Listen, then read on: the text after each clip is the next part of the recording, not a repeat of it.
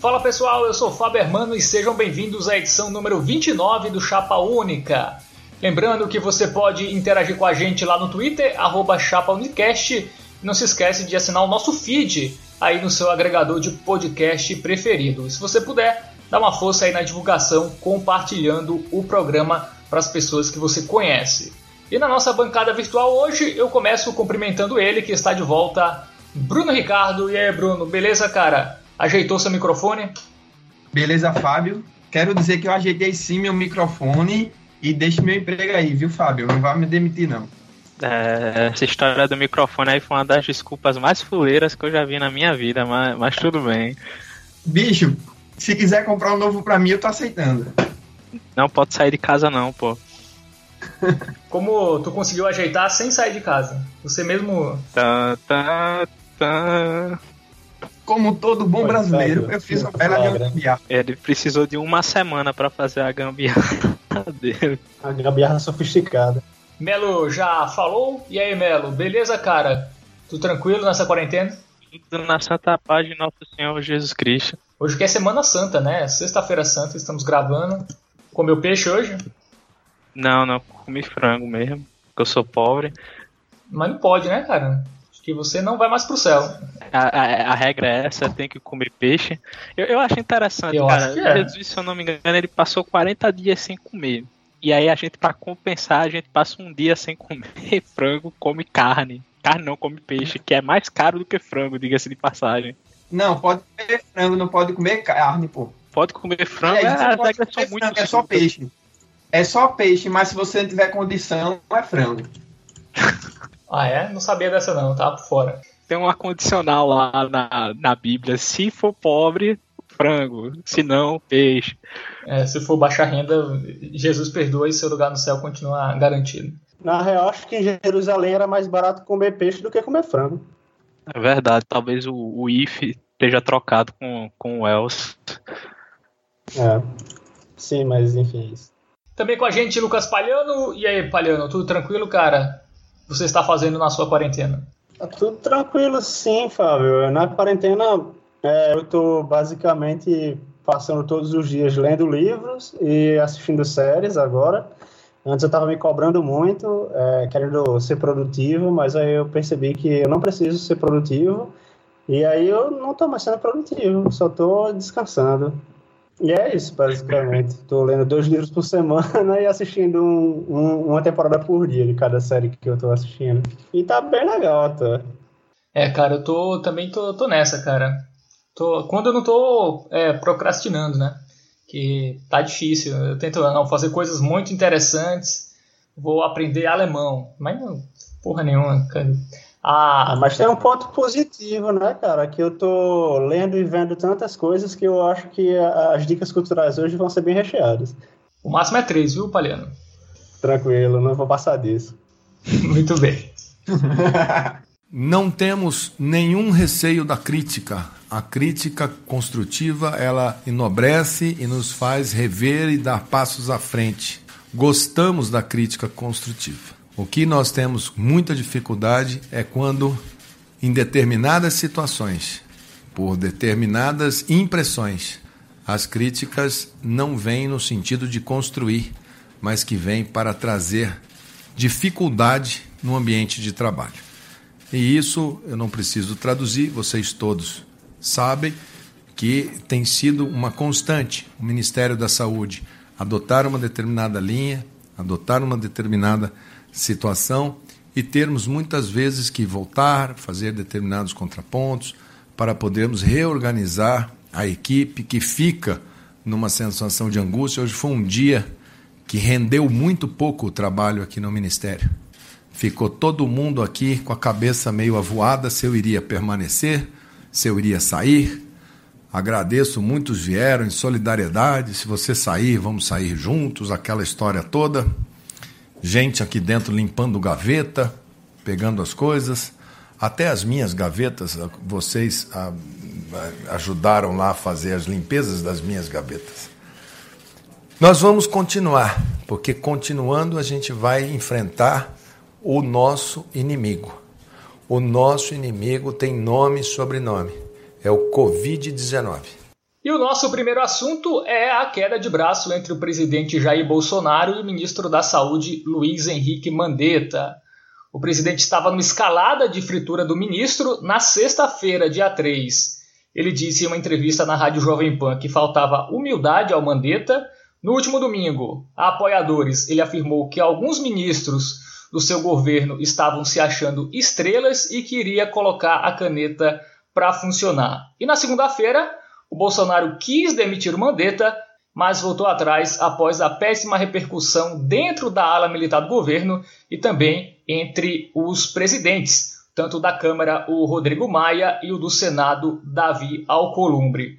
Com isso, o Mandetta venceu o primeiro round dessa disputa e na entrevista coletiva, né, na segunda-feira, o ministro da Saúde disse que já estava limpando as gavetas, já que sua demissão era eminente. O Mandetta também citou o mito da caverna em uma sutil indireta ao Bolsonaro e também reafirmou que as medidas de isolamento dos governadores e prefeitos são as que devem ser levadas em consideração.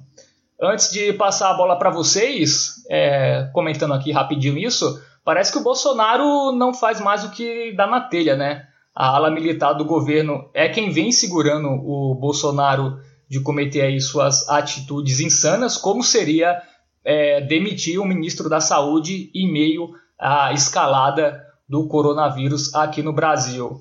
Enfim, queria que vocês comentassem a impressão de vocês sobre esse assunto e parece que o Bolsonaro está cada vez mais fraco e cada vez mais isolado, né?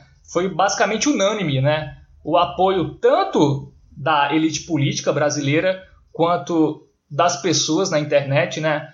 É, em grande parte, a maioria das pessoas apoiando o Mandetta, seja de esquerda, seja de centro, seja de direita, é só os, a ala extrema do bolsonarismo que estava criticando o ministro da Saúde. Enfim, Bruno Ricardo, sua impressão sobre essa disputa política, onde temos agora um ministro de oposição, né? O Bolsonaro cria coisas inimagináveis e agora a gente tem o, um ministro que fala o inverso do presidente e vice-versa. É, Bolsonaro já podia começar adotando a célebre frase de Lula, num canto na história desse país, né? Mas, assim, so, sobre o que aconteceu, eu não acho mais interessante o que aconteceu até a decisão final, que foi não demitir ele, mas o que aconteceu depois porque a postura de Mandetta na, nas entrevistas, teve até entrevista essa semana que ele é, não falou nada e tal, mostra que alguma coisa teve lá dentro é, bem mais grave do que está se falando, porque até o próprio tom dele diminuiu bastante essa semana. É, o Mandetta teve que ceder também, né? Ele ficou no cargo, mas na segunda foi uma entrevista coletiva muito dura, né? E aí, na terça-feira e na quarta-feira, o discurso foi mais moderado né, do, do Mandetta. Ele já deu a entender que, citou o exemplo, que lugares que não têm casos de coronavírus, será que o isolamento tem que perpetuar, tem que continuar? Ele meio deu a entender é, que poderia afrouxar é, a questão do isolamento em lugares onde não há coronavírus, que seria basicamente em cidades do interior, algumas cidades do interior.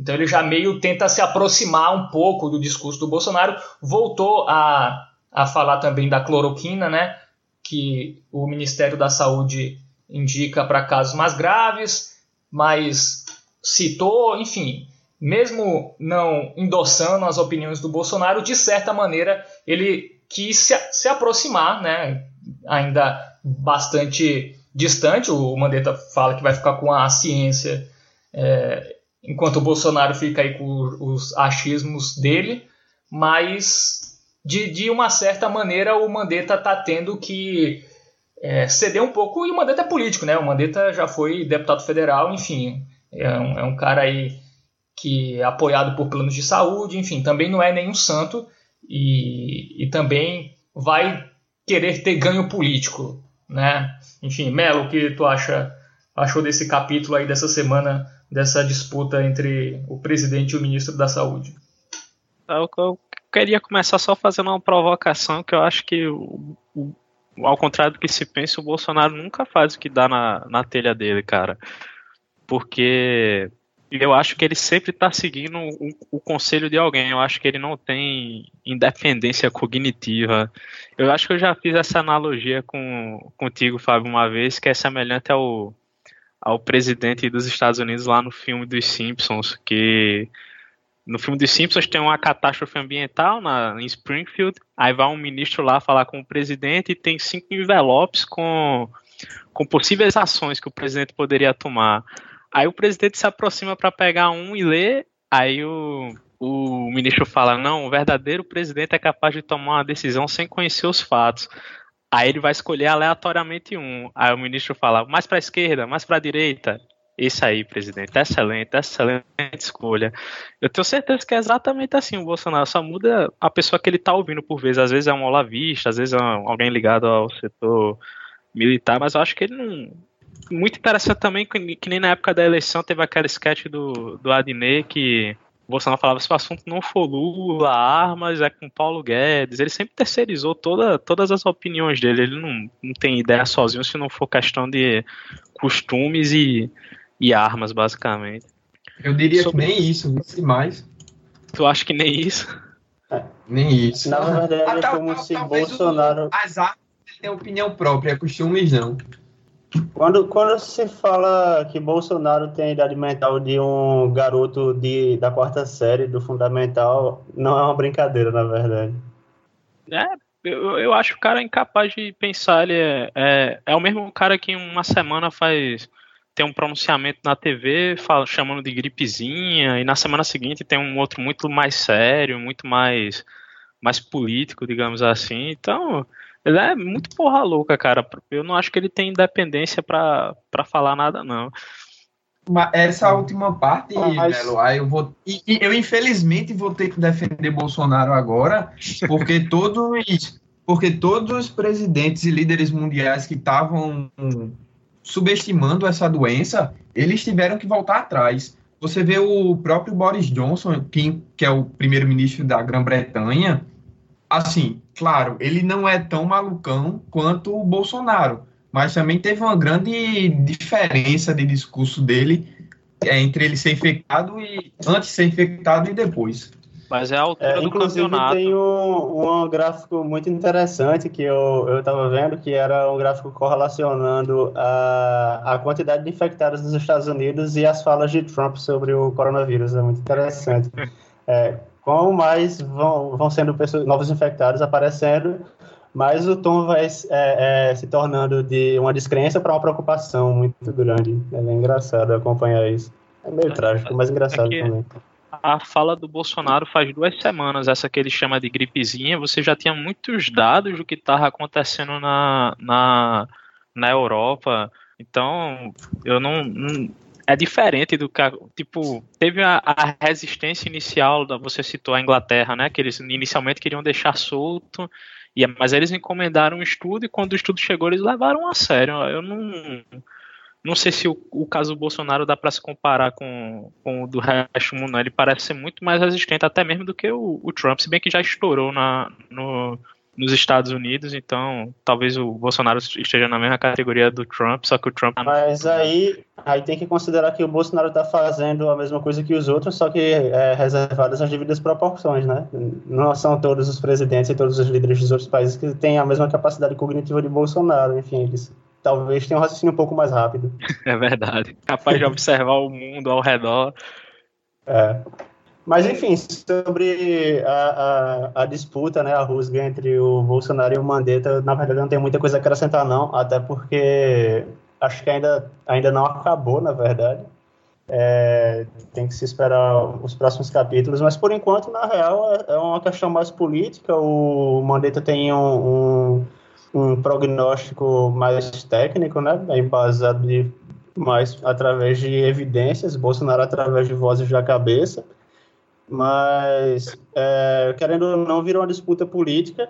E como vocês falaram, os dois tiveram que ceder, mas, querendo ou não, o Mandetta, que pelo menos eu, por exemplo, não conhecia antes, né, eu não lembro de ter ouvido o nome dele, enfim, ganhou uma projeção muito grande, enquanto o Bolsonaro acabou se isolando, é, como The Economist falou, é, acaba, tipo, cada vez mais se isolando da maneira errada, porque ele vai perdendo apoiadores e, e enfim, tem, tem aqueles dados da, do apoio da população para um e para outro, né? 76% da população aprova o, o Mandetta no Ministério da Saúde, enquanto 33% é, apoia o que o Bolsonaro vem fazendo para lidar com a crise. Então, tipo, eu acho que, por enquanto, tem um ganhador, na verdade. Por mais que o Mandetta tenha que ter feito concessões, não tem como dizer que ele está na pior situação, não. O, a questão seria o tamanho da vitória, né? E, tipo, se o Mandetta for demitido, eu não sei por quanto tempo ele ficaria com o bônus que ele tá tendo agora. Mas sabe uma coisa que eu tava pensando esses dias, cara, fazendo, queria até ouvir a opinião de vocês, era sobre o ano de 94, né? Eu não lembro se o Itamar assume em 93 ou em 94 exatamente. Mas eu sobre como talvez o Mandetta fosse parecido com o Fernando Henrique na, naquela época, porque você tinha um no caso, o, o Itamar não gostava, não era um bom orador, não gostava muito de falar e o Fernando Henrique falava mais. E, e a diferença é que tinha um apoio do presidente na, naquela época. Mas aí ter, termina tal com, com, o Fernando Henrique ficando tão com a cara do plano real que ele é o candidato e ele ganha a eleição. Será que isso não poderia acontecer algo parecido com o Mandetta com relação à crise do corona? Eu estava pensando nisso, Melo, mas a gente tem que lembrar duas coisas está mais distante da próxima eleição. E eu não tenho, também não tenho certeza se Itamar assume em 93 ou 94, mas a, a mudança do real foi em 94, foi no ano da eleição. E essa crise está acontecendo dois anos antes. E outra coisa, é, a questão econômica sempre foi o que ditou a, situa o resultado da eleição no Brasil. E, assim, por mais que outras coisas faziam diferença. É tanto que toda vez que o presidente estava. que o país estava passando por uma crise econômica, o partido que estava no governo perdia. Eu acho que, assim, claro, o Mandetta vai se, pode se aproveitar muito do que aconteceu, mas pena que aconteceu muito cedo para ele.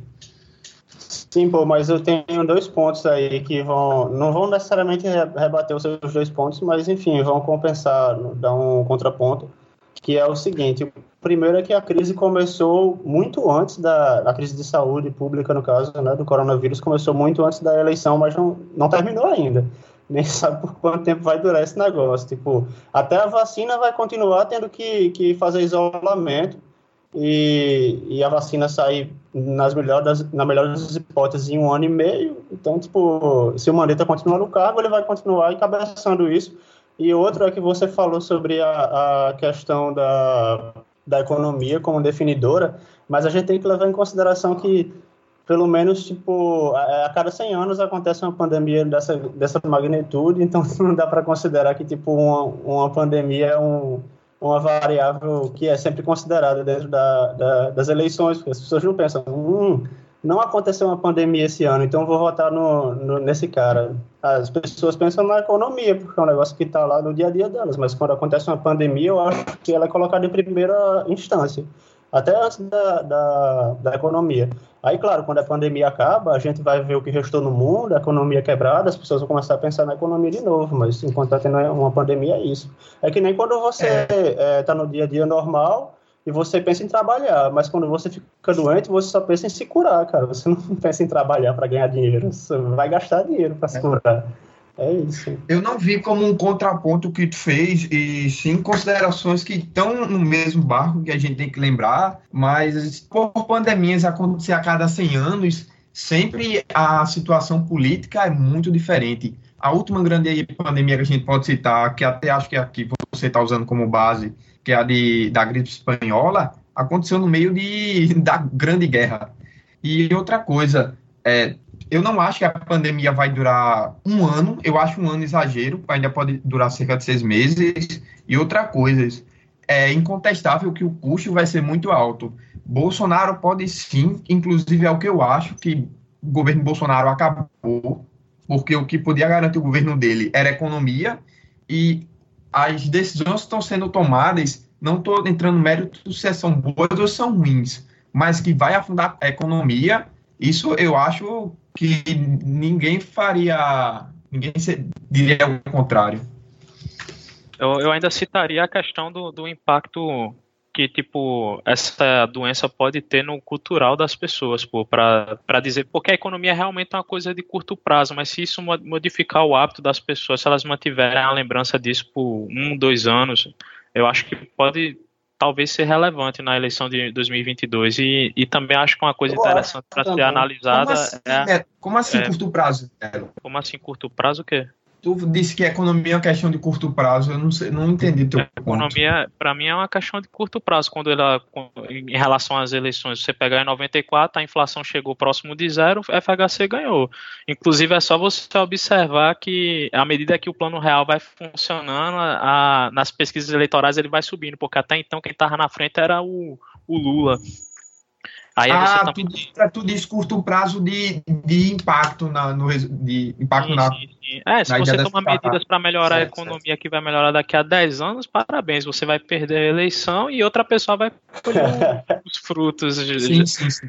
Exato. É, mas outra coisa também sobre, sobre a doença é que talvez ela ela vai gerar duas heranças, né? Vai impactar muito negativamente na economia, o que vai foder Bolsonaro, com certeza. Mas eu acho que vai impactar positivamente na saúde, cara, porque querendo ou não, a gente tá se equipando de, de, de material eh, da, da área de saúde. Respiradores estão sendo comprados, máscaras, luvas, uma série de remédios, uma série de coisas. Você vai é, aparelhar melhor o, o, o setor da, da saúde brasileiro. Então, talvez isso possa ter um impacto positivo, as pessoas olhando para trás, pô, quem foi o responsável por isso? Talvez até a mídia venha a ter um trabalho importante a respeito da construção da imagem do, do Mandetta. Só tem o risco de, de virar material ocioso, né? Mas, enfim. É, que é justamente o que eu estava pensando, Palhando. Não, até o que está sendo comprado é muito. Fila. Você tem muita fila, pô, na, na, principalmente na região sudeste, pô, de, de, de, Sim, de saúde. Mas o tipo de uso de material, pô. Por exemplo, a, a quantidade de leitos a mais é, vai ser desmontado, pronto, acabou. E os materiais como respiradores, pô, tipo, é para usos muito específicos. Eu não acho que pode ter uma mudança de longo prazo, não. Cara, claro que vai, tinha, vai ter um quando resultado. começou essa crise, tinha 14.800 leitos para adultos, certo? Desses 14.800, 14 mil estavam sendo utilizados. Eu, eu, eu, não acho que isso é exatamente uma situação sustentável, principalmente. E, e olha que isso tava, foi analisado no começo do ano, que não é o auge das doenças como que, que você tem relacionadas ao Aedes aegypti e da gripe, por exemplo. Então, no começo do ano, você já tinha 14 mil leitos sendo utilizados sem nenhum, nenhuma epidemia local ocorrendo. Eu acho que isso pode se impactar quando chegar na, na, época da sazonalidade das doenças. Quando você chegar naquela época da, que, a, que a doença está alta, as pessoas podem, podem sentir.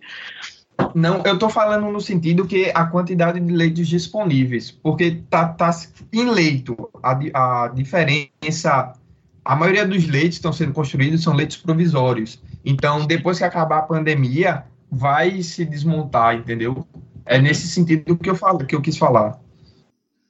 É, sobre, sobre o Mandetta, ele é político, né? Enfim, ele não é um cara só técnico. E ao que tudo indica, ele, ele, se, ele vai ser um, um player importante para 2022. Eu também acho que essa questão do coronavírus, mesmo é, uma coisa é a gente acabar com o isolamento e voltar e tentar voltar à vida normal, mas eu acho que isso vai ter, isso vai ficar pairando ainda por um bom tempo. Até o, o próprio Mandetta falou que mesmo que a epidemia passe, é, ela é muito provável que ela volte em determinadas localidades, vá voltando em determinados centros e que não seja uma coisa que se elimine tão fácil. E como vocês falaram aí, enquanto não tiver vacina, enfim, não, não vai dar para ter uma vida normal, né? É, eu acho que ele, ele vai chegar em 2022, dependendo de, de como ocorra, né? Porque a questão também dos equipamentos, a China não entregou, né? O que deveria entregar. Teve a questão da carga desviada lá nos Estados Unidos. O Brasil é, encomendou 7 mil respiradores nacionais, que tem uma, um prazo de entrega aí para 90 dias ainda. Então o Brasil também não está tão bem nessa questão de, de respiradores, dependendo de como a nossa situação vá, vá aumentando. É, e a disputa com o resto do mundo também, né? E o, o, Brasil é um país extremamente populoso, como sairá o Mandetta nisso tudo vai contar muito, né? Quanto isso vai ser valioso para ele politicamente. E só voltando ainda na questão do Bolsonaro, assim, óbvio que ele não toma as atitudes da própria cabeça, ele é bastante influenciado, enfim, todo mundo sabe disso, pelos próprios filhos, pela ala enfim, quando eu me refiro que ele faz o que ele quer, assim, é as ideias que ele compra, né? E ele age é, de acordo com quem está por trás, enfim, quem, quem influencia. Nessa questão do Mandetta, eu não via ganho nenhum em uma demissão. Eu acho que seria muito ruim para o Bolsonaro, assim. É, é uma coisa até insana para ele mesmo. Ele queria tirar e colocar aqui um Osma Terra ou aquela médica lá, Nise Yamaguchi, que é uma médica que está aí fazendo propaganda da, da, cloroquina, uma das adeptas do, da cloroquina na, na doença, é, no início da doença do, do coronavírus. É, então, o Bolsonaro ia contra o mundo inteiro, assim. Ele ia mudar um ministério que estava numa linha e ele colocaria, com certeza, alguém numa linha completamente oposta à, à do Mandetta. Então, assim, seria um, um all-in completo, assim. É, eu não vejo nem Mas, tipo, qual é a lógica tem disso. Tem Tipo, tem que considerar que é a lógica de Bolsonaro, pô. Isso, é a lógica ele, egoísta ele, dele. Quando ele falou sobre. Não, é. não, na verdade não, pô. Claro que é, só ver o discurso ele dele. Ele, ele, fritou, ia... ele fritou o Mandetta falando que faltava humildade. Não, calma, é, mas deixa eu terminar aqui. Eu acho que não é uma lógica egoísta, mas você não tá deixando eu falar. Não, tô deixando, vocês falaram por Enfim, 20 minutos é, aí. Ele, eu fiquei só ouvindo. Não, mas quando, quando ele falou que ele ia usar a caneta para. É, é, contra o. Ele não falou contra quem, mas ele falou contra quem está sentindo uma estrela que seria o Mandetta. Ele disse que ele ia fazer isso não para o bem dele, mas para o bem do país. Pô, você tem que entender que Bolsonaro não bate bem da cabeça. Ele, obviamente, é muito é, é, megalomano com aquele negócio lá do, do porte de atleta, mas ele acha que está fazendo certo, pô. Não, sim, claro. Obviamente que ele vai dizer que é o melhor para o país, pô. Ele, ele, quer que as pessoas achem que o que ele acha é o melhor para o país. Isso é. Mas aí é, é um problema de interpretação, Fábio, porque tipo, ele é um político, ele quer o melhor para o país, pô. Ou ele quer pelo menos que apareça ser, que aquilo que ele está fazendo pareça ser Sim, claro. o melhor para o país. Se ele realmente acreditar, ele, ele é ignorante, é isso que o Parano está querendo dizer.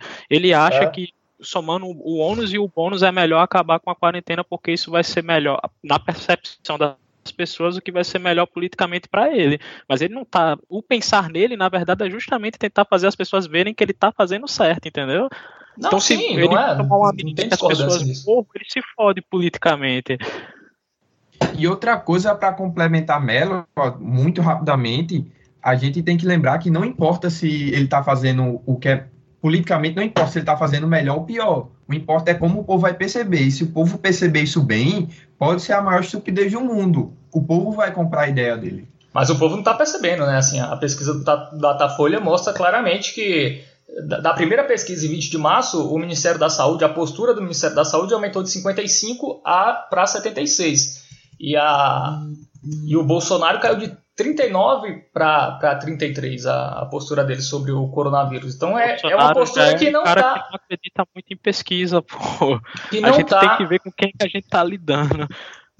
Não, sim, ele, ele pode não acreditar, assim. Eu não sei também se ele não acredita, enfim. Mas, mas o ponto aí dessa questão do Bolsonaro que mesmo ele achando que, que seja o melhor, obviamente ele quer que pareça o melhor, ele quer não pegar a culpa da crise econômica, né? Parece que o Bolsonaro está jogando lá para frente. Ele fala da questão de acabar com o isolamento por causa da economia.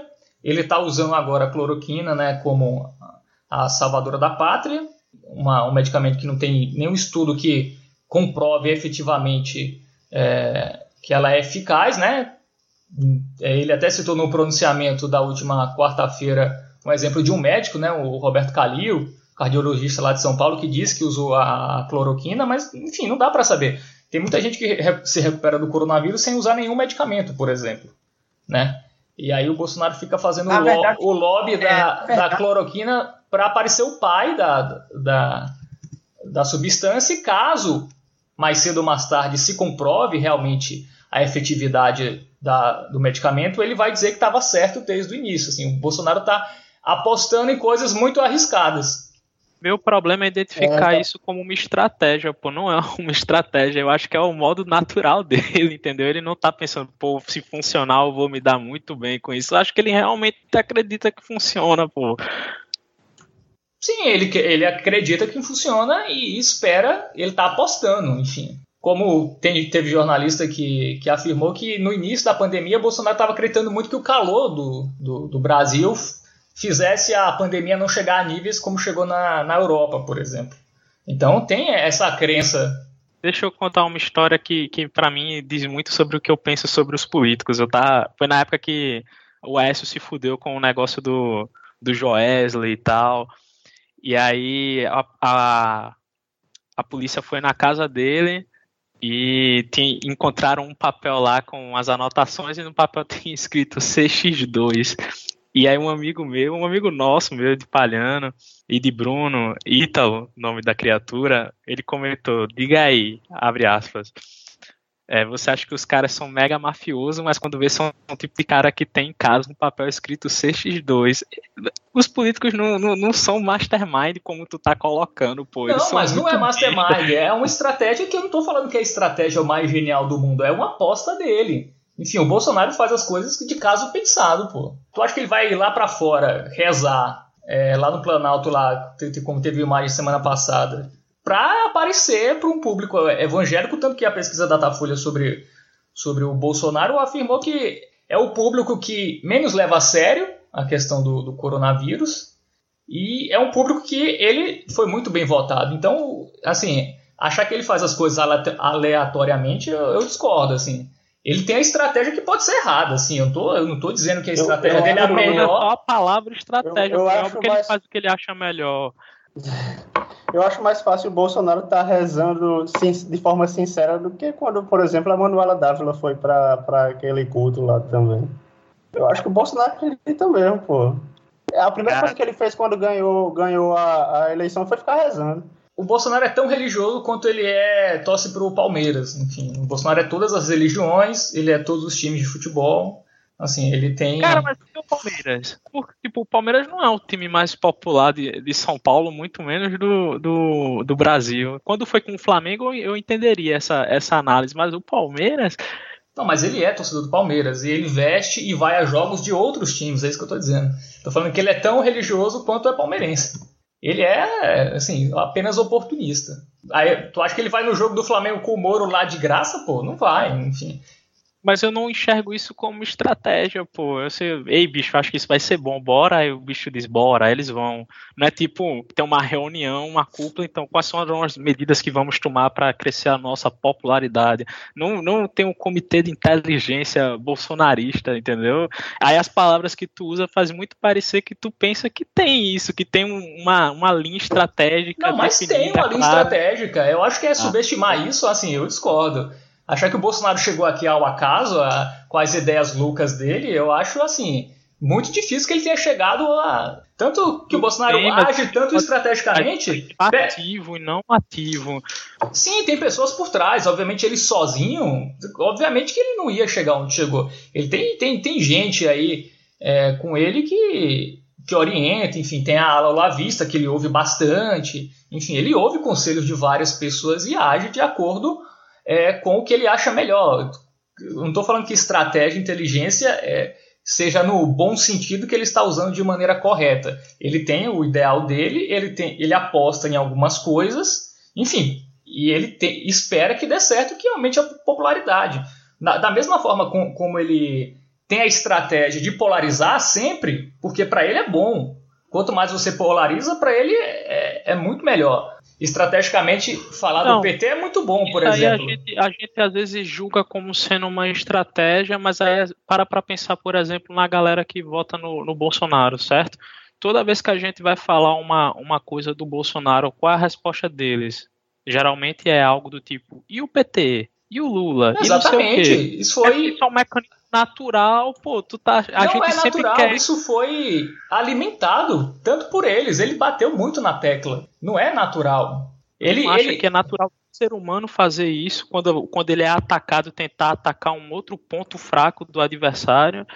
Mas é, extra... é isso que eu tô dizendo. É tipo quando o PT estava sendo acusado de corrupção, aí diziam, ah, mas a corrupção não foi o PT que inventou, e os outros que foram corruptos é. antes do PT mecanismo de defesa, pô, todo é retoricamente é desde que o mundo é mundo se faz isso, não é uma coisa pensada, entendeu? Tipo, vamos polarizar, vamos polar. Inclusive, eu acho que a, a, nível de estratégia foi muito mais o PT que criou esse negócio de polarização. Agora, no caso do PT, eu acho que foi estrategicamente mesmo do que o Bolsonaro, pô. Sim, pô, os dois é bom. É, é, assim, é, você deu o exemplo do PT, assim, porque o PT pensa em estratégia e o Bolsonaro não pensa em estratégia. O PT é um partido organizado, o Bolsonaro é um cara com uma família, tá ligado? Que conhece uns caras que quer dar conselho pra Sim, ele. Sim, mas essa galera tem estratégia. É, os dois aí, um pouco dos dois, cada um veja quem cabe. Mas eu não sei se vocês conhecem nenhum político, pô, mas todos eles vai ter sempre uma ou duas pessoas ou mais inteligentes ou burras podem dar bons ou maus conselhos, mas todo político está pensando nisso, todo mundo está fazendo. Sim, todo Às político vezes, tem assessor e. Há um, Bolsonaro como se ele fosse um, um ser à parte, e não é, pô. Ele tá todo político, tem é, o pensamento dele, vai ter as pessoas que ele escuta e não. Eu acho que vocês estão botando como se fosse uma coisa muito especial, pô. O que não é. A questão é que alguns são organizados, alguns são inteligentes e outros não que eu tô colocando é que até pelas medidas e falas dele, você vê que não existe um modelo, pô. É, é, você tem um grupo extremamente heterogêneo ao redor dele, cada um fala uma coisa e às vezes ele segue um, às vezes ele segue outro. Não, ele tem ele alas, é né? extremamente então, ele é um ser extremamente. Mas não é ala feito o governo do Fernando Henrique, tinha feito o governo da Dilma, tinha feito o governo. Do, do Bolsonaro tem alas, ah. tem aula ao lavista e tem aula dos militares. Isso é claro mesmo. Assim, isso não é. Sim, não tem como que, discutir. Quem é que está dizendo que não é, pô? Em que momento eu falei isso? Se você apontar, eu, eu, eu peço desculpas aqui, mas eu não falei. Não, então você concorda que, que o governo falei... Bolsonaro tem alas de diferentes pensamentos. Ok, então estamos de acordo. De falar foi todo governo tem alas. O que eu acho que a diferença do Bolsonaro é que o, o chefe do governo geralmente define qual é o foco, qual é a prioridade, certo? Você tinha isso em todos os governos, você tem um monte de grupo brigando, mas ele que define o foco é esse. Isso não acontece no Bolsonaro, para mim é inegável. Uma hora é um grupo, outra hora é um grupo, outra hora ele, é, ele tá ali no meio e dificilmente ele sequer sabe o que está acontecendo. E eu acho que discordar disso é superestimar a inteligência dele. Não, mas não é superestimar. Eu concordo com isso. Ele ouve a quem interessa no momento. Não tô falando. Assim, vamos lá, de novo. Eu não estou dizendo que a estratégia que ele usa ou quem ele ouve em determinado momento é a melhor ou pior. Tanto que o Bolsonaro, ele pensa muito mais nele, numa questão mais egocêntrica, né? E também no que ele acredita, isso também tem. Não dá para comparar o Bolsonaro com outras figuras, por essa questão muito pessoal que ele coloca em si mesmo. E ele é, tem os filhos dele, que, enfim, é, falam bastante, mas acreditar que ele não, fala as coisas gratuitamente porque vem na cabeça sem nenhuma sem nenhum pensamento de ganho político, eu acho que não, assim. Um cara, que. Cara, tem uma entrevista que o cara assume nepotismo, pô.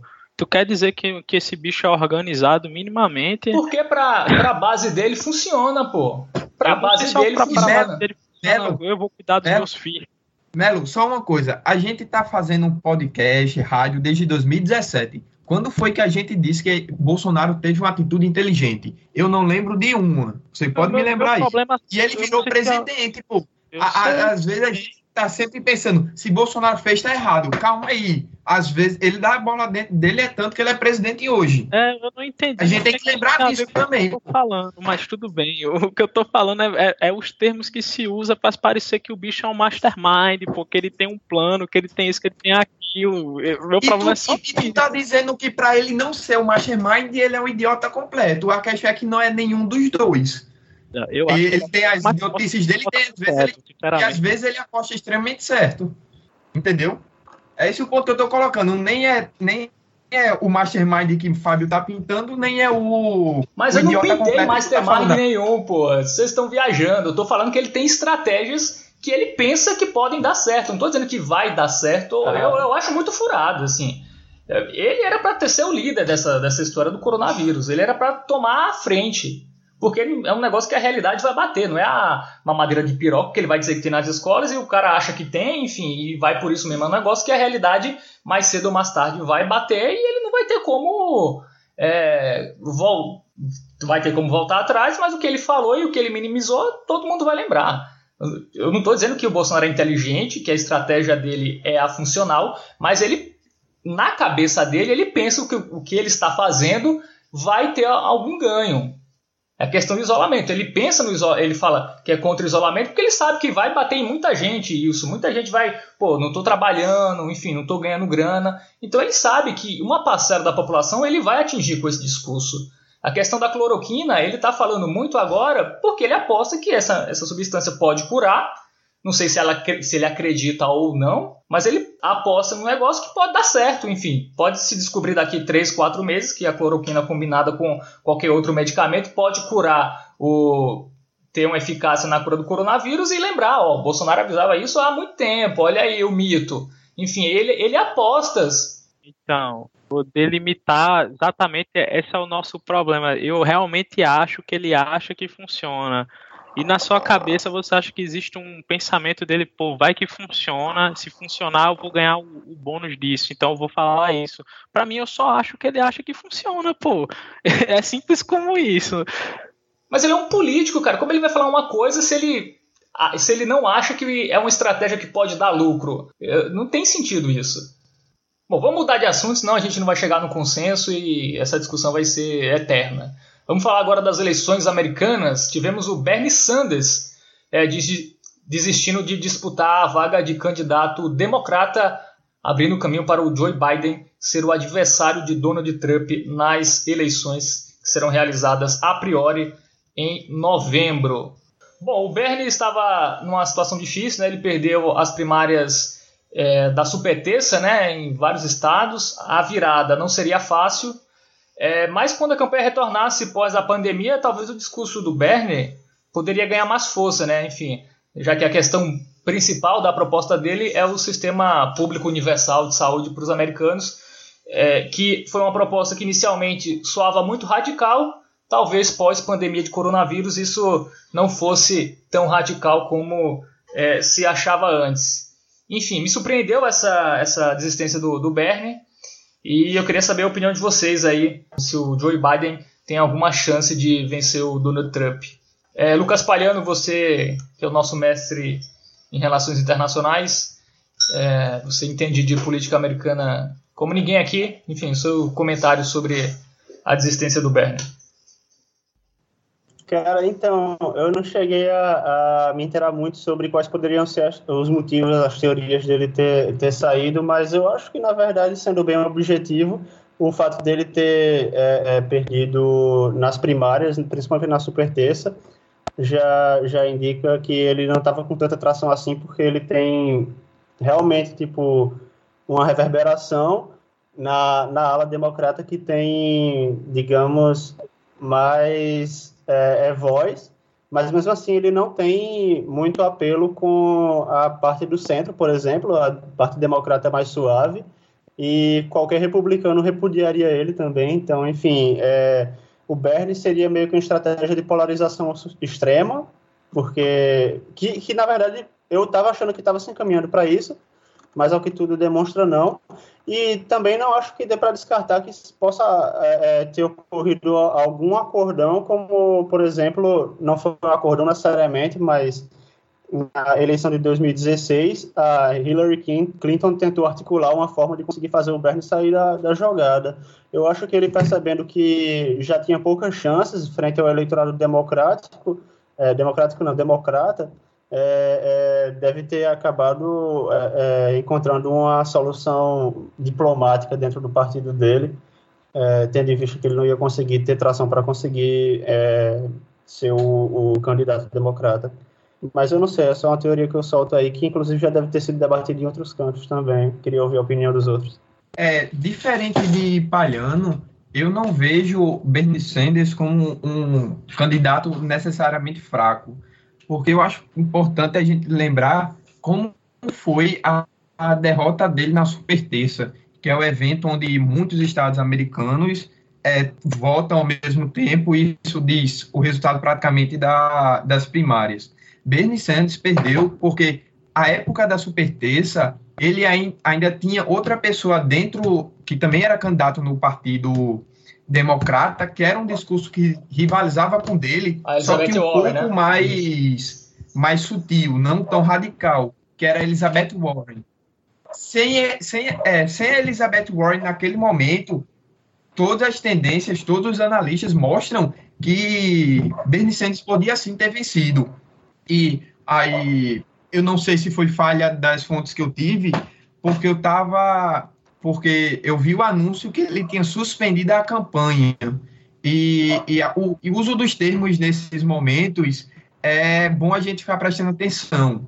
Eu não, agora eu fui ver outras fontes e tem tanto, tanto dizendo que ele desistiu, como ele saiu, existem várias palavras sendo usadas. Mas para eu manter meu argumento, eu vou considerar que ele tenha suspendido.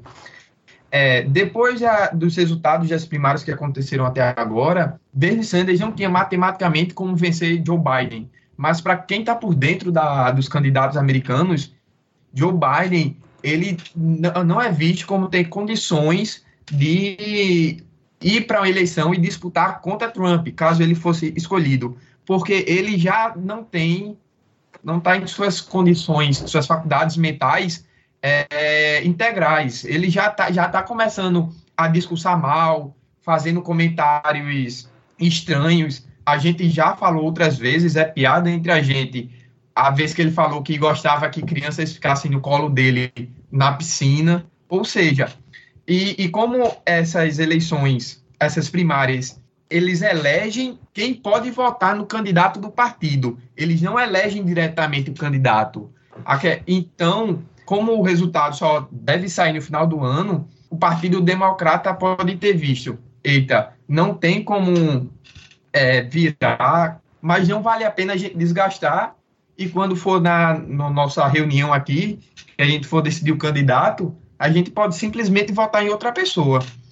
O, o, esse movimento só, a mim parece, que foi só o Partido Democrata tentando não baixar a poeira e tentar pensar de como é que se vai fazer direito a escolha Mas tu acha que o Partido Democrata Tu acha que o Partido Democrata deliberadamente apostaria na polarização tão extrema, pô, colocando Sanders? Ele é um cara que até democratas não votariam nele, pô. Tipo, tu falou sobre Elizabeth Warren, ela, ela tipo, não, não conseguia ter, ser tão propagandeada quanto o Sanders, mas ela conseguia uma fatia muito grande que até maior se ela, se ela fosse competir com o Trump, porque ela ficava entre a, a, democrata centro e entre a democrata extrema esquerda.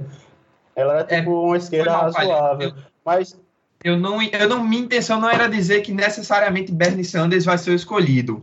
É, e, e sim que ele não está pensando mais nisso. Não era, não era o que eu queria deixar claro. Era que tipo, ah, eles não vale mais a pena se desgastar. Mas de, de resto, uhum. eu foquei. Mas aí, por exemplo, outra coisa do Joe Biden que é tipo, ele é, ele é completamente senil, cara. Só que ele tem uma carreira política, tipo, de naipe, né? Ele foi o vice-presidente do, do, do Obama. E aí entra naquela questão que foi até Melo que comentou quando a gente estava discutindo no, nos bastidores sobre a, a possibilidade do, da proposta do Sanders ter uma, um grande impacto, né? um, um clamor social dado que era uma das principais propostas, né, o carro-chefe era a questão do sistema de saúde gratuito para todos, e que, por exemplo, teve o Obamacare, né, que foi uma proposta bem mais tímida, voltada principalmente para seguro de, de saúde, mas que foi do Obama, que era o, presidente do qual o Joe Biden era vice, né? Então, enfim, também existe esse background. Então, então eu acho que, tipo, por mais que o Joe Biden ele não, não seja é, enquanto indivíduo muito apto para o cargo, eu acho que a trajetória dele é, consegue fazer com que ele tenha esse impacto. Eu acho que o espectro político onde ele se encontra é mais alinhado com os democratas. Ele não é um cara tão radical, sabe? Não é tipo do Partido Trabalhista. Ele é tipo democrata clássico. E o Biden, ele tá, tá uma, uma das propostas dele é justamente bombar o, o Obamacare. Provavelmente já fazendo essa análise de que vai ser um fator decisivo mas, mas tentando aí, assim, dialogar com, com, com os partidários do Sanders. Pós-pandemia, pós isso pode mudar, mas a gente tem que lembrar que o Obamacare foi considerado um fracasso, é tanto que foi a segunda coisa que é, Trump mais bateu na época da eleição dele foi Obamacare. E, e tipo, assim, é, isso vai depender de como eles vão, vão associar o que é sistema público de saúde, se eles querem fazer um sistema unificado, é, modelo brasileiro e outros não brasileiro, mas tipo assim, como o Brasil faz, que é basicamente ter o sistema público, do que o que foi o Obama quer, que foi fazer, foi obrigar as pessoas a terem seguro de saúde.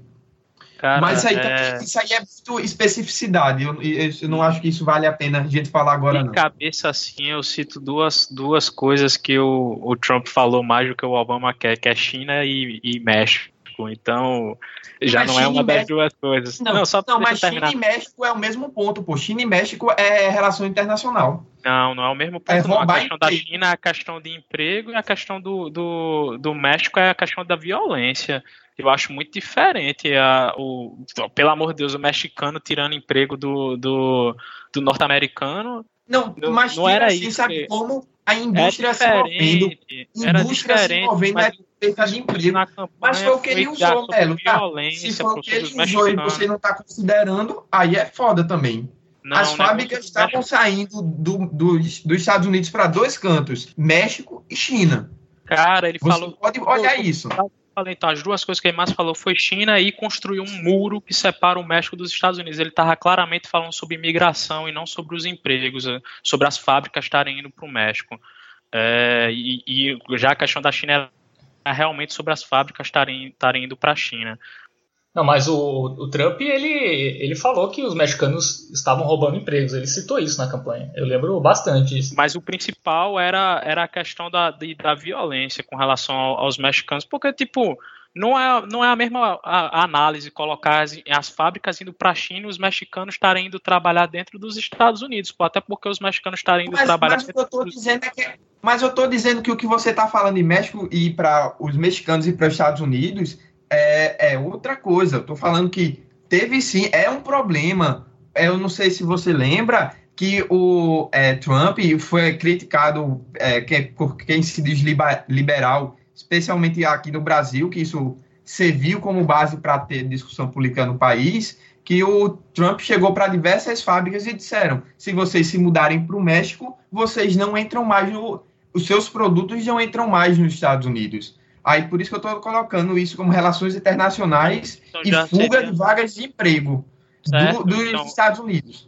Então vamos colocar relações internacionais e o muro do México, porque você concorda que o muro do México não tem nada a ver com, com, com empregos, é simplesmente um modo de evitar a imigração ilegal. E são duas coisas que ele bateu mais do que o Obama quer. Inclusive, eu acho o Obama quer o Trump ter, ter limado semelhante ao que o Dória fez com, com a questão da, dos limites de velocidade nas vias de, de São Paulo. Tipo, ninguém votou no, no Dória por causa dos limites de velocidade daquelas vias, mas era coisa que ele prometeu que era mais fácil de você cumprir, é só assinar um papel revogando. Então acho que foi semelhante ao que o Trump fez com o Obama, que era só uma das coisas mais fáceis de, de cumprir.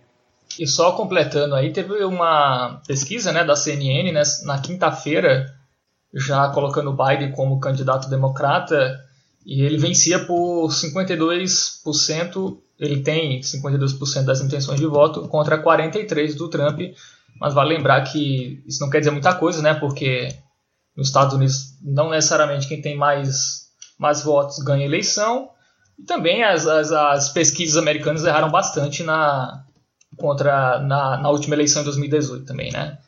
Cara, sobre, sobre essa sobre essa eleição, acho que saúde vai pesar muito porque a eleição é esse ano. E em números brutos, que é o que as pessoas costumam prestar mais atenção, os Estados Unidos vai ser o país que mais vai ter morte no mundo. Então eu acho que vai, vai ser muito determinante isso. Vai ser uma pauta muito em alta na, nas eleições. É, até por isso que eu achei até. Até lamentei a desistência do, do Bernie Sanders, porque eu acho que ele podia, é, enfim, se reposicionar aí, mesmo que não ganhasse, mas enfim, deixasse seu discurso mais forte, enfim, se ele continuasse a campanha pós-coronavírus. Na verdade, é, é, é, a questão da saúde dos Estados Unidos já vem sendo discutida há anos e anos, pô. Tipo, Tipo, não é de hoje que tem, por exemplo, o documentário Sick do Michael Moore, que fala sobre a, a, a, os altos custos da saúde nos Estados Unidos e a precariedade também. É, na verdade, a precariedade nem tanto, porque é, por ser caro eles conseguem sustentar alguns equipamentos e alguns leitos muito bons, mas enfim, as pessoas às vezes vão para o México para conseguir ter, ter atendimento, então assim né, acaba sendo precário também, porque ou você paga muito caro você não tem. Ah, então, tipo, sempre teve um, um, impacto, eh, por exemplo, no cidadão médio norte-americano, mas eu, é como eu estou com, com um acordo com o Melo e com acho que todo mundo aqui, que é, é, eu acho que vai nortear a eleição desse ano vai ser principalmente saúde. Nem tanto questão de emprego, até porque, se bem que emprego também, em decorrência da saúde, da crise econômica também, agora estourou a quantidade de auxílio-desemprego nos Estados Unidos, se não me engano, já está em 8 milhões em duas semanas. Então, eu acho que também vai ser um. Se até lá, até novembro, né, se não me engano, o coronavírus já estiver reduzindo a, a velocidade de, de contágio, imagino que emprego vai ser algo bem importante também. Que aí seria mais a, a alçada do Trump, né? Mas se o coronavírus ainda estiver muito vivo, muito latente né, entre as pessoas, entre a sociedade, é, eu acho que saúde vai ser o fator determinante para a eleição deles. Eu nem sei, parando, porque no. Ferrar, porque ele demorou a, muito. A questão do emprego do Trump, que ele é um problema estrutural, certo? Que o Trump bate, e esse problema sim, que sim. vai ter até novembro vai ser conjuntural. Porque, sim, tipo, não vai é. ser porque os empregos foram para Trump, é porque as empresas quebraram e demitiram as pessoas. E aí, nesse caso de, de ajudar as empresas internamente, talvez o democrata também possa ter alguma. levar vantagem também nesse aspecto. É, aí eu, eu, não sei qual, qual dos dois é o que tem mais é, é, é a, a, um alinhamento com a ideia de salvar empresas. O Obama, em 2008, fez muito isso, né? Então acho que os é. democratas estão de acordo com a ideia de salvar empresas, mas eu acho que os republicanos também.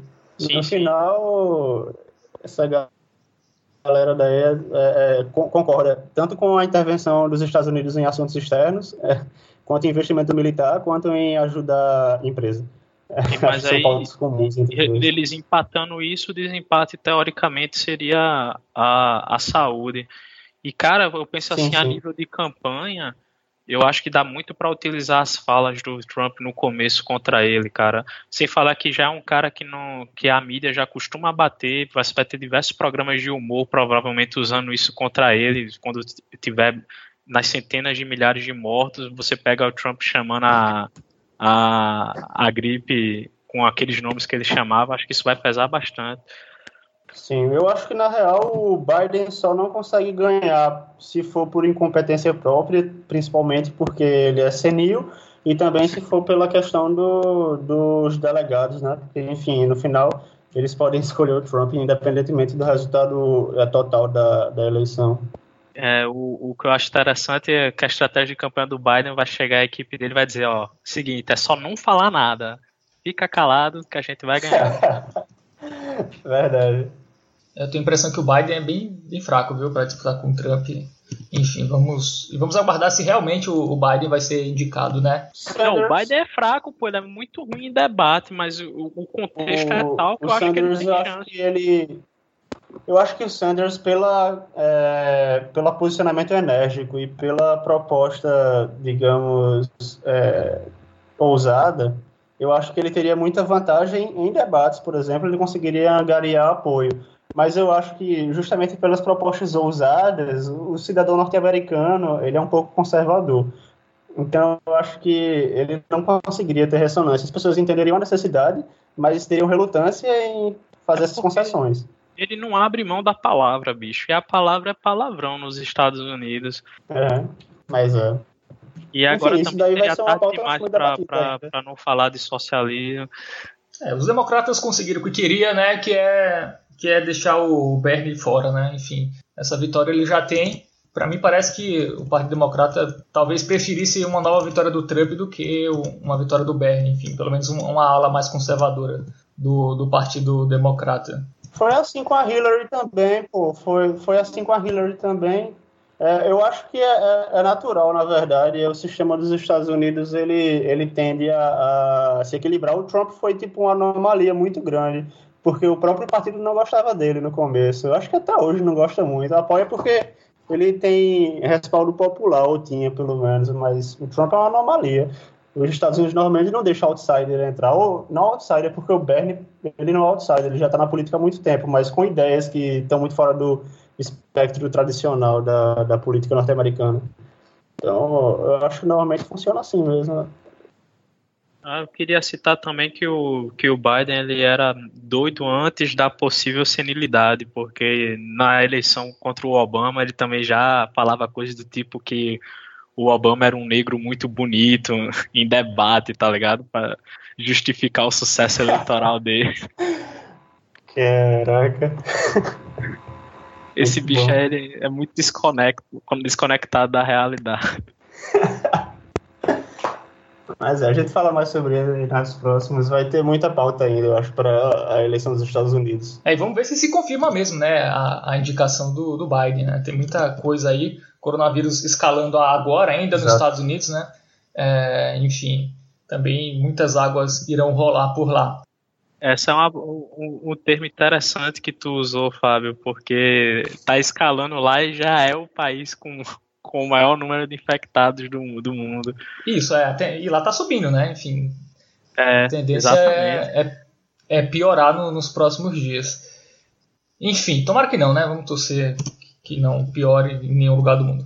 Mas vamos para as dicas agora, galera. Vocês têm o que aí? Palhano, que é um cara muito cultural, lê muito e vê muitas coisas legais que você traz para os nossos ouvintes hoje. Cara, então eu, eu vou trazer duas, na verdade. Uma que é, é, ela é interessante, mas eu não, eu não gostei tanto assim, na verdade. É As Dores do Mundo, de Arthur Schopenhauer. É um livro interessante, é curto também, onde ele vai basicamente falar sobre como a vida é dois sofrimentos e quando não há dois sofrimentos, só há tédio, basicamente. É um livro interessante, mas eu, eu achei um pouco repetitivo e às vezes um pouco sexista também. Mas a dica que eu trago, que eu achei mais interessante, realmente me, me prendeu muito, foi a, a, a, Casa de Papel, que eu tinha parado na segunda temporada, acabou de lançar a quarta, e eu maratonei dois dias seguidos, a terceira e a quarta, e eu gostei muito. Preferi a terceira, na verdade, que saiu há muito tempo, mas eu recomendo o, o conjunto da obra, é, para quem não assistiu nenhum, ou para quem ainda não assistiu a quarta também.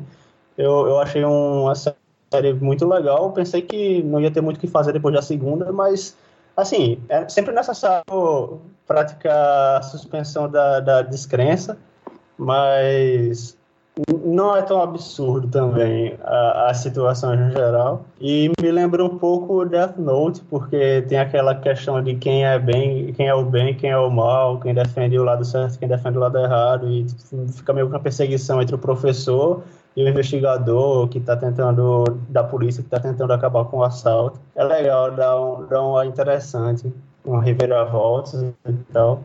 E também tem a ver com revolução, né? Uma galera armada que invade um banco, querendo levar dinheiro embora e sai jogando dinheiro na rua de vez em quando também. Eu achei legal. Cara, eu vi a primeira temporada de La Casa de Papel e acho, eu acho péssima, assim. Tu acha ruim, cara? É, eu acho ruim, cara. Eu, acho, eu, eu, vi a primeira, né? Não vi o resto, não vi a segunda, a terceira. Mas eu acho as coisas pouco plausíveis, assim, sabe? Eu não sei, talvez eu levei, eu vi levando muito a sério, mas assim, eu acho o roteiro tem uns furos assim, me incomodam bastante. Eu fui com de coração aberto assistir La Casa de Papel, por isso que eu, que eu tenho raiva de La Casa de Papel, porque eu realmente fui com a intenção de gostar. É sério, pô, tipo, eu, eu lembro que eu comecei a assistir com, com, com a ex-namorada minha e no primeiro episódio ela já não gostou porque. E aí ela não quis assistir mais, mas eu gostava muito da estética, eu fiquei, não, eu vou assistir essa porra. E olha que eu consegui perdoar o fato de que no primeiro episódio ele estabelece que ele não quer que as pessoas se relacionem para um não poder entregar o outro, e aí na equipe de assalto tem um que é pai de outro e tem dois irmãos. Sim, é. Eu já perdoei bicho. Mas à medida que chega no assalto, parece que ele escolheu as pessoas menos capazes do mundo para efetuar um assalto. Aí eu não consegui terminar. Cara, mas eu, eu, acho interessante porque, como eu falei, tem que se praticar a suspensão da descrença, é, é, é, mas eu não acho que seja tão absurdo também. Assim, tem pitadas absurdas, mas eu acho que tem informações interessantes, sabe? Tipo, agrega alguma coisa. Tipo, você pensa, ah, eu não tinha pensado dessa forma de conseguir fazer tal coisa. Mas até que é um pouco plausível. No final, tudo é, é ridículo porque o, os códigos gerados para as cédulas podem ser rastreados depois, as cédulas podem ser recolhidas. Mas, é, no final, é, é, se você desconsidera os absurdos, eu acho que fica interessante a ação, enfim, o drama, é legal. E, e, se vocês não gostaram, eu vou dar uma última dica ainda, como eu falei, tem vários, repertório vasto aqui. É, é, a série Trotsky. A série Trotsky é muito boa, são oito episódios, nome? fala sobre Trotsky. Trotsky. Fala sobre. É, fala, tá na, na, na, na, empresa de streaming mais famosa aí, não vou falar o nome dela porque ela não tá me pagando. Mas enfim, o, o Trotsky é, um, é uma série legal, são oito episódios só e basicamente fala sobre quando ele está no México exilado e ele vai encontrar um cara, na verdade um cara vai à procura dele para escrever sobre ele e esse cara é, é, basicamente está tentando reviver as, é, as memórias de Trotsky e aí sai narrando, tipo, desde ele preso é, no regime czarista antes de 1905, aí depois a Revolução de 1905, depois a Revolução de 1917, depois a Guerra Civil entre 1918 e 1921 e depois os conflitos dele após a morte de Lenin entre o Trotsky e o Stalin e a expulsão dele, é, subsequente expulsão dele da União Soviética. É interessante a série. Agora, eu fui pesquisar mais sobre ela em alguns blogs e aí eu vi gente dizendo que ela era neo-stalinista porque tentava ferir a, a, reputação de Trotsky. Aí eu vi gente dizendo que, na verdade, não, ela, ela é, engrandecia demais Trotsky. Enfim, é sempre bom você assistir considerando que também é uma obra de ficção, mas eu achei muito legal. Muito bem. Melo, vai tua dica agora. Tá, eu vou aproveitar o gancho que o Pariano falou aí de assalto a banco. Eu vou dar uma dica, só que dessa vez é uma boa dica sobre assalto a banco, que é o filme Um Dia de Cão. Fábio já deve ter. Sim, ter assistido, muito bom. Exa exatamente. Às vezes as pessoas esquecem que Sidney Lumet, que é o diretor do filme, é foda. Esse bicho é muito foda, pô. Ele tem ótimos filmes, eu não sei porque se fala tão pouco, pouco dele. Ele tem um dos meus filmes preferidos, cara, que é 12 Homens na Sentença. É 12 Homens na Sentença, Sérpico, é, Rede de Intrigas, se já assistisse. É muito bom esses, os filmes dele, cara. Muito foda mesmo. Um Dia de Cão é basicamente um cara que vai assaltar um banco para pagar a cirurgia de mudança de sexo da namorada dele. É basicamente isso. É muito bom esse filme, cara. Assistam. E é baseado é só isso que você reais. falar. Você, baseado em fatos reais. É, você acha pouco, não acha nem um pouco surpreendente um cara que vai assaltar um banco para conseguir dinheiro para pagar a mudança de sexo da namorada dele e não é um filme de 2018. É um filme de 1975. De casa acontece isso direto. Mas enfim, é interessante. Tem muitos bancos na, na esquina da sua casa. Não, tem vários. Mas é isso, eu vou assistir, cara. Parece interessante. Inclusive, 12 Homens e uma Sentença tá na minha lista também. É, fumaça, cara. É, Bruno Ricardo, você tem de dica para hoje?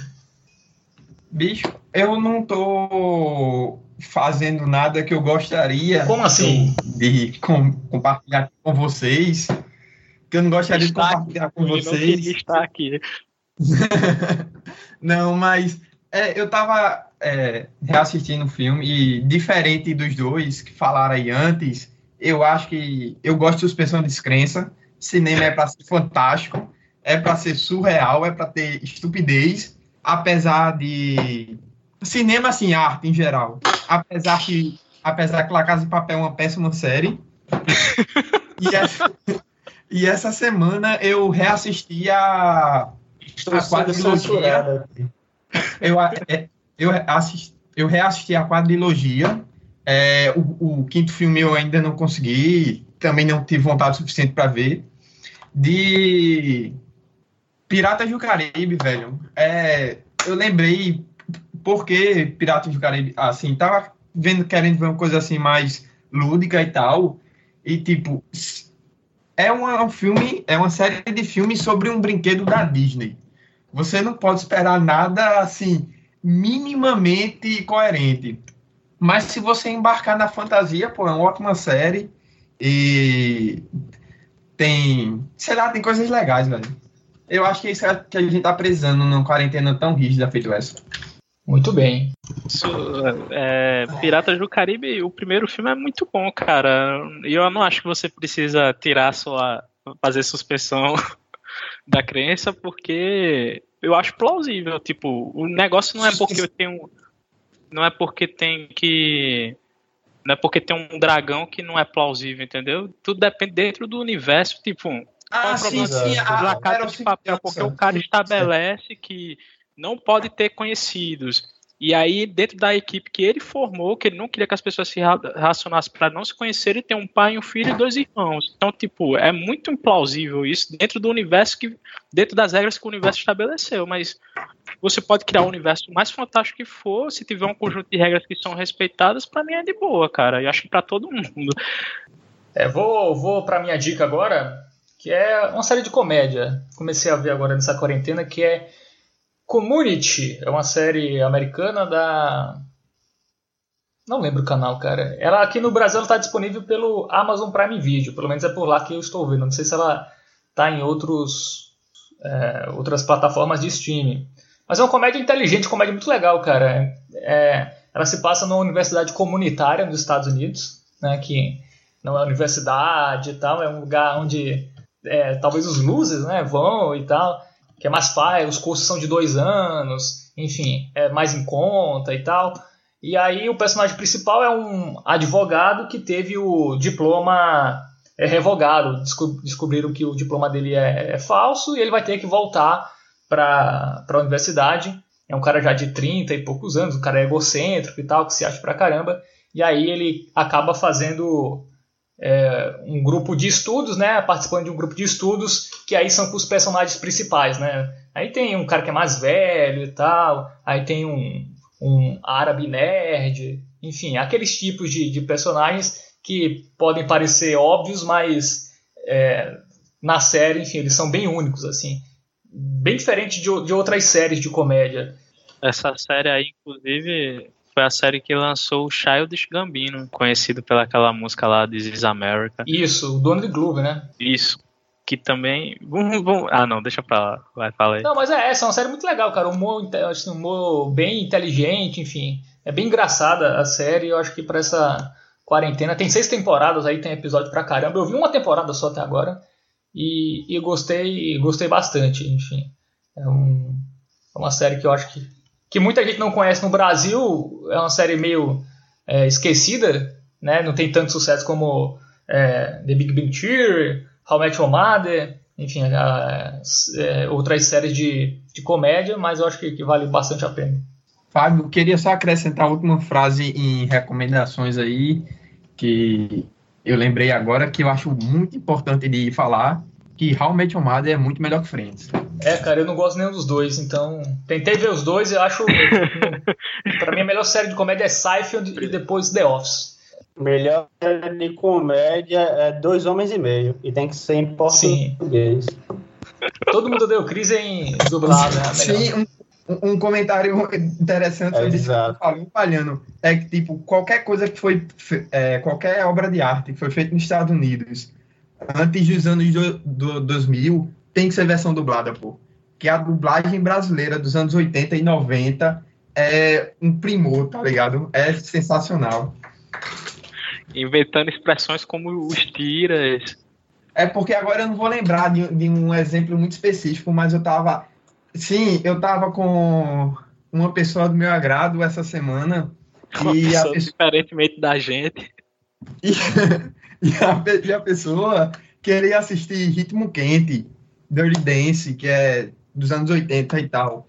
A gente foi assistir dublado, velho. E, tipo, era cada pérola que a gente ouvia que, tipo, o filme foi muito melhor só por causa da dublagem. Então, valorizem nossos dubladores e é isso. Cara, se vocês falarem aí de, de, de muitas séries de comédia, vocês assistiram Fleabag? Ah, assisti. Muito boa. Tu, tu não, tu não, Não. coloca ela entre as melhores, cara? Ah, é porque é diferente, né? Assim, ela é mais- é uma série britânica, né? Enfim. E eu eu tô colocando mais nos halls assim das sitcoms clássicas, sabe? Que tem vários personagens e tal. Eu acho que eu considero mais uma série mais independente, sabe? Mais autoral e tal. Mas eu acho muito boa, assim, é uma série. Eu acho que vão falar muito. Já falaram, né? Ela ganhou o Emmy e tal, mas eu acho que vai ser uma série muito falada no futuro. Eu acho, inclusive, uma série importante. Sim, ganhou vários prêmios, né, recentemente. É uma grande série também. Fica a dica aí, tá no Prime Video essa série. Enfim, galera, vamos embora. Alguém tem uma música aí para escolher pra gente encerrar? Eu vou indicar então a música do filme tema que eu acabei de comentar, que a versão antiga, que é muito legal. E, e porra, é I Had the Time of My Life, que é legal. E tem a versão de, de Black Eyed Peas também, quem preferir. É uma música legal, né? Pronto, beleza então. Vamos encerrando. Falou, Palhano, um grande abraço. Falou, cara, até mais. Falou, Melo, tranquilo? Falou. Falou. Brunão, falou, até a próxima. Falou, Fábio, deixe minha vaga aí, viu? Não pode deixar. Falou. Now I my life. No, I never felt like this before. Yes, I swear it's a truth, and I owe it all to you. Cause I